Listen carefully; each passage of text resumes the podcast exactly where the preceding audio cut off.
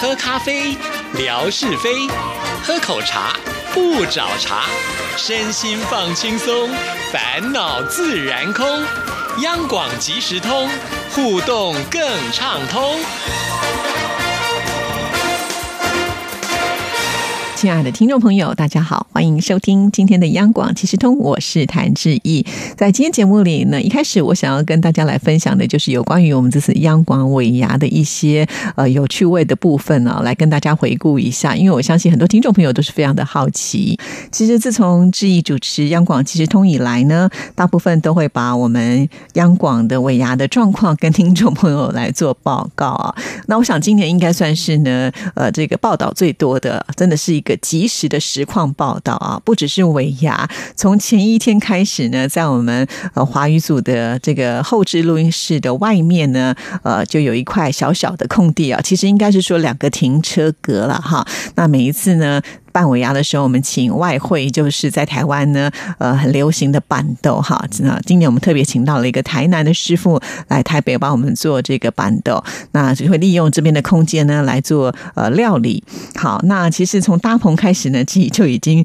呃把这些照片给拍下来了。直到尾牙的当天呢，志毅一上班的时候就发现，哇，那个中破塞哈，就是要来帮我们料理的大师傅呢，早就已经到了。呃，从台南赶上台北，你看多辛辛。苦啊哈！一大早呢就开始做一些前置作业啊，比方说有一些冷冻的食品要先拿出来退冰等等啊，所以我就想说把这个过程也拍下来，放在微博上，让我们的听众朋友呢也来跟我们一起呢了解这次如何来过维亚。直到下午的时刻呢，志毅就想说，干脆呢，我来开一个直播好了。我们常常在节目里面讲说，台湾的板豆的呃的特别的部分，可是很多听众朋友也许只能听，都没有办法真正能够看到是一个什么样的感觉跟状况啊。所以我就想说，好吧，趁着做完节目的一个空档的时间呢，就来出去拍摄一下吧。其实当天天气非常的冷啊，我本来呢只穿了就是呃在办公室里面穿着的衣服，后来我发现是不够的，也必须要带围。今还要穿外套再出去拍摄哈，也许是我太久没有开直播了吧，好，所以在一直播里呢就发现，哎，我进不去了，一直出现了一个访问限制啊，那我一直不知道是什么东西，所以呢我就上网去查，那查了以后呢也没有解决的办法，所以我就特别呢又去私讯了我们的凯文啊，凯文说上次呢他在韩国的时候想要开直播也没有成功啊，因为这个访问受限好像是针对海外的状况呢。会有这样子的一种播出的困难度，所以当时我想说糟糕了怎么办？那其实凯文一直试着想要用很多的方式来帮我做解决啊，但是我想我没有时间了，所以干脆呢就呃用呃其他我曾经下载过的一些直播的软体啊，其实这些软体都是凯文建议我的。先到了映客，但是呢他必须要实名认证，好，他要传一个呃这个授权码到我的手机当中，但是这里面根本没有办法让我填我的手机，因为我的号码跟大家的号码。的长度就不一样了，所以这个也没有办法进去。我又想到呢，我还有花椒哈，还好花椒呢可以顺利的进去。那我也透过了花椒来做了一个直播。虽然我知道很多听众朋友赶不上那个直播的时间，不过呢，我想反正都可以看回放嘛哈。那这个直播呢很有临场感，所以我想说还是去试试看吧哈。那一开始我去做直播的时候，其实不太敢打扰到那些工作很忙碌的师傅啦，还有那些。呃，中破塞哈的员工们，因为毕竟呢，其实在做这个板豆的时间是相当相当的紧迫啊，他们必须一定要在准时的时候把菜热腾腾的送到我们的餐桌上哈。所以我想说，如果我去做访问的话，恐怕会打扰他们的工作。但是显然啊，这个南部人都非常的热情，听说呢我要开直播，那他们的中破塞陈师傅呢也愿意接受访问呢，所以我就运用了他在切那个乌鱼子的同时，来做了一些简单简短的访。问哈啊，透过访问呢，我们才知道哇，原来这个中破塞很辛苦的，他是凌晨两点就已经开车北上了，来台北做这一单生意啊，真不容易啊，所以啊，很辛苦很辛苦的工作。那听众朋友大概也感受到了，因为就是要在户外搭棚来做这些料理。那呃，因为户外嘛，就是会有一些天候上的问题，像当天风很大，所以他们架了好多大型的那种挡风的伞哈，就是怕呢呃这个。风把那些炉火给吹灭了，那这样子就没有办法来做料理。所以其实他们是一个相当有经验跟规模的公司啦，所以这些小细节他们通通都注意到了。透过质疑的直播，我相信听众朋友应该都有感受。哈，好，这是第一段的直播。我们的尾牙是在六点半的时候呢开始啊，所以其实质疑很早，不到六点半的时候我就上去了。啊，我这边要说一下，质疑的办公室是在一楼，所谓的上去就是到我们的四楼啊。我们四楼有一个国际厅，它很大，它算是一个礼堂啊。那里面呢，呃，就可以就容纳我们呃这次央广，据说是二十七桌啦，哈，有二十五桌的荤食，那有两桌的素食。其实呃，这个一字排开之后呢，还蛮满的，很热闹哈。所以呃，当天呢，我就想说提早上去，如果看到哪一些主持人啊，他们有坐在那儿的话，我就想帮大家拍一下，让这些主持人跟大家呃拜个年啊，说些祝福的话啊。但是我们通常很多主持人都很忙碌啊，所以呢，我就先拍有到的，比方说像我们的崇光啦、啊邓荣啦、呃冠佑啦，还有我们这次的主持人维珍等等哈，我就先拍了他们的照片，就放在我的微博上。没有想到我这一登啊，我们的听众朋友就把志毅当做是有求必应的人了，就开始点名了。怎么没有看到纯哥啦？怎么没有看到志平啦？可不可以帮我拍一张祝玉姐的照片之类的？好，其实如果我看到的话，他。他们愿意拍，我一定是会愿意让大家来分享。但是没看到，我就没办法拍了，好吗？像是志平那天好像有事情，他并没有参加哈。那纯哥始终呢，我都没有找到他啊。那朱宇呢？因为当时我跟他坐的不是同一桌，他到的时间也比较晚了，所以我就比较没有办法呢，在呃整个这个活动已经开始的同时呢，去跟他拍照哈。因为我想，呃，台上呢已经开始表演啊，我们老板都在讲话，那我在下面走来走去拍。拍照其实呃也是不太礼貌的一件事情，所以我在呃一到上去的时候开了一个直播，那是我们尾牙前的一个空档的时间哈，呃我想说不要去打扰到了整个节目的进行流程。如果人家在台上已经开始呃进行这次的活动的时候，我再来开直播，其实是会有干扰的啦。这是我当时的一个顾虑哈。那所以我看到的人我就能够拍，没有看到的人我就没办法了。那当然喽，这次尾牙一开场啦，一些表演节目啦，呃还有我们的。呃，大家万众瞩目的文哥啊，是不是有机会上台表演什么的啊？所以呢，我都分别把这一些呢，呃，开场舞啦，或者是比较有趣的一些表现呢，用影片的方式拍下来，然后呢，再上传到志毅的微博。所以，其实当天听众朋友应该都是跟志毅可以说是同步的来了解到我们央广的尾牙到底啊是一个什么样的情形啊。那天真的是非常的忙碌哦，就是我我必须还要再拍这个菜色啦，现场的状况。发微博啦，还要跟我们的听众朋友做互动啦。另外呢，我在这次的尾牙活动当中还担任了一个呃角色啊。这个角色其实它并不是非常的重要，但是呢，却也需要花一点时间跟专注力啊。那就是我们今年的尾牙举办了一个卡拉 OK 大赛。那志毅呢，这次担任的就是评审的工作，而且呢很有意思哦。他们今年呢采用类似像米其林的评审一般呢，也就是说是用秘密课的方式呢，呃，在台下。来做这个评分，所以基本上跟我同桌的人都不知道我是评审，而且很巧的是啊，就是跟自己同桌的一桌十个人嘛，有三个人要去参加比赛啊。如果他们知道我是评审的话，我真的是会很难打下那个分数啊。当然了，这个评审也不止志毅啊，另外呢还有两位是我们央广的贵宾，他们也分别担任评审哈。那我们这次的评分呢，采用的也是现在的一种流行的方式啊，是用的 Lie 的群组啊。每当一个表演完之后呢，我们就要把分数呢放在这个群组当中，所以呢，这个评分也是非常的公平啊。那这次我们的评分的方式当然是以歌唱的部分啦，打几分啦，还有呢就是造型的部分，还有人气的部分啊。所以我们这次除了有前三名之外呢，还有最佳造型奖啦，还有最佳人气奖等等啊。所以是皆大欢喜，总共呢有十位来参加，最后呢好像有颁到了五个奖项之多哈。后来我才知道，原来这歌唱比赛的冠军啊，第一名是可以拿到一万。万元的奖金哎，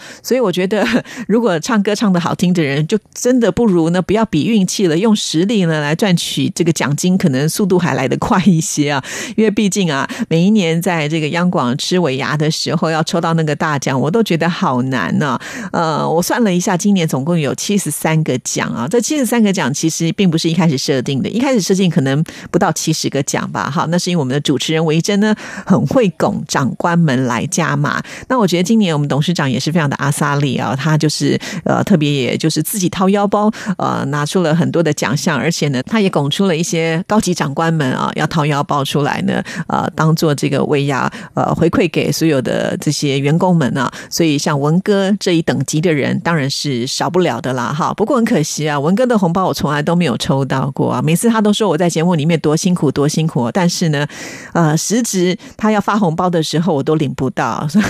今天说什么都要在这里说一个酸溜溜的话哈，所以我就觉得啊，这次的尾牙我好忙哦，忙着跟大家来做互动，忙着发微博，忙着开直播，然后还要忙着仔细的听他们呃演唱，还要给他们评分啊。那每一道菜上来的时候，我还要趁大家还没下手的时候赶快去拍照啊，因为在我们这一桌还有很多的外语组的同仁，是俄语的同仁啊，那其实跟他们没有非常的熟啊，所以我不好意思说呃，你们等一下不要吃哦，我先拍哦，所以我通常都是那个菜只要一放定桌上的时候，我就先拍了啊，这样子呢，他们就算是再快的速度来吃都是可以的。而且今年的尾牙的时间也拉的比较长啊，我记得我离开电台的时候都已经十点多了，回到家的时候都已经快到十一点了，呃，有点真的是拖得疲惫的身体的感觉。因为呃，当然我想这次的尾牙虽然不是什么重要的一个什么主持的工作，但是我也觉得我自己花了很多的精神跟体力在这上面哈。当然回家那个路上呢，还是有点失落感，就觉得哎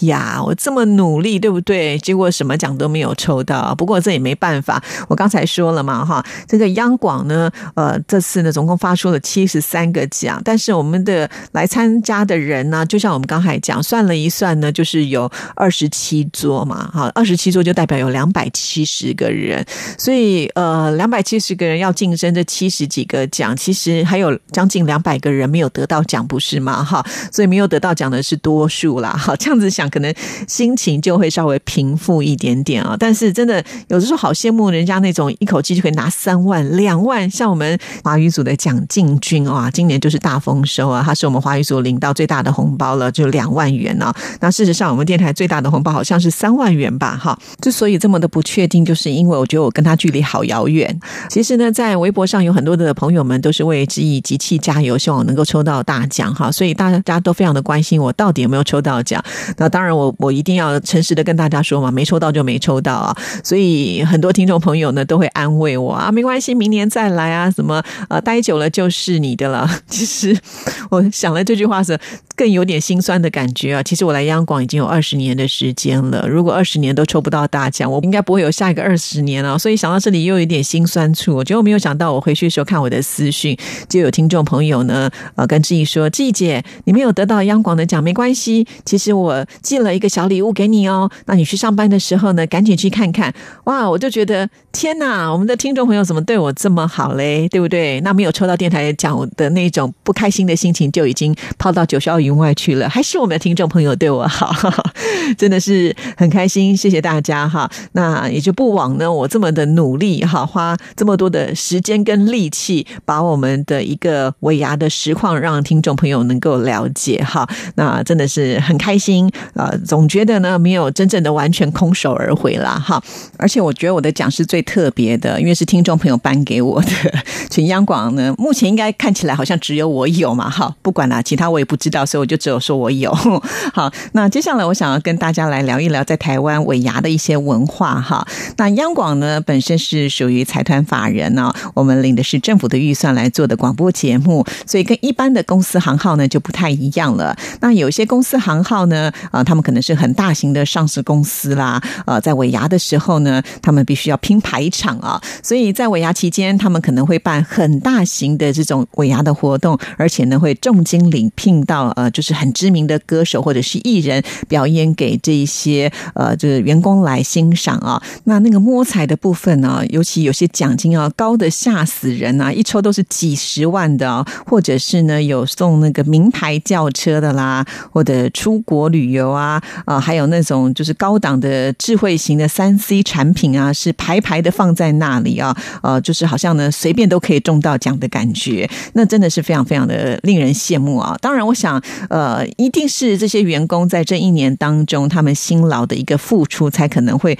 使公司有获利嘛。那公司老板赚了钱，呃，也理当要回馈给这些辛苦的员工们啊。所以呢，很多有赚钱公司的员工们呢，都是非常期待尾牙这个时刻的哦。哈，那在这边呢，我有一个尾牙的一些新生调查的一个数据统计的报告，我想在今天的节目里也跟听众朋友来稍微分享一下哈。吃尾牙其实，在台湾是一个还蛮盛行的一个风气啊。通常呢，就算公司即使规模小一点的话，呃，也许呢没有办法就说请所有的员工吃多么了不起的大餐，但是老板请请客、发发红包啊、办办活动，这都是会有的。但是也不是所有的人都有哦，其中有百分之六的上班族呢是没有尾牙可以吃的。这到底怎么回事呢？那当然有可能就是因为这个公司真的没有赚钱啊，可能甚至还负债啊。那你叫老板从哪里掏钱来请员工呢？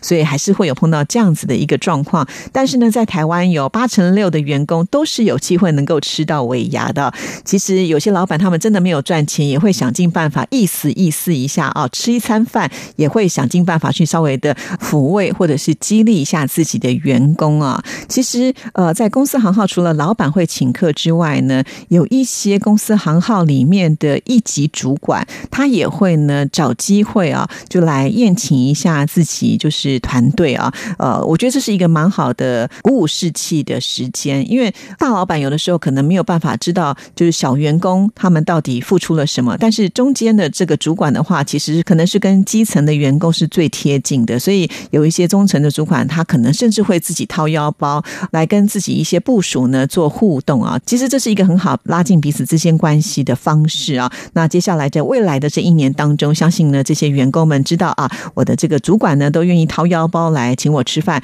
明年可能在工作上就会更卖力一些了。好，那接下来呢要跟大家来分享的就是啊，其实尾牙要的就是一种热闹的气氛，所以每个公司行号呢，他们在办尾牙的时候，总是希望能够找到一些暖场的利器啊，比方说呃现在很流行啊，在台湾有那个 KTV 欢唱亭，也就是说呢，呃有一个就是是小房间一样啊，然后你可以关在里面呢来唱歌，像这样的东西，其实今年是非常受欢迎的。那我们央广办了卡拉 OK 比赛，是因为我们本来就有这样的设备啊，所以不需要再去租用了。另外呢，还有一些像是扭蛋机啊，里面也可以放一些小礼物，当你一扭就发现，哎，你这是可以额外中到什么奖，或者是贴拍机啊，呃，有点类似呢，像是我们可以躲在里面呢，大家摆一些鬼脸啊，拍一些有趣的照片啊，最后呢就把它印成成贴纸之类的。另外像是弹珠台啦、抓娃娃机，这几年来都可以说是在台湾的一些尾牙的场合当中能够看到的。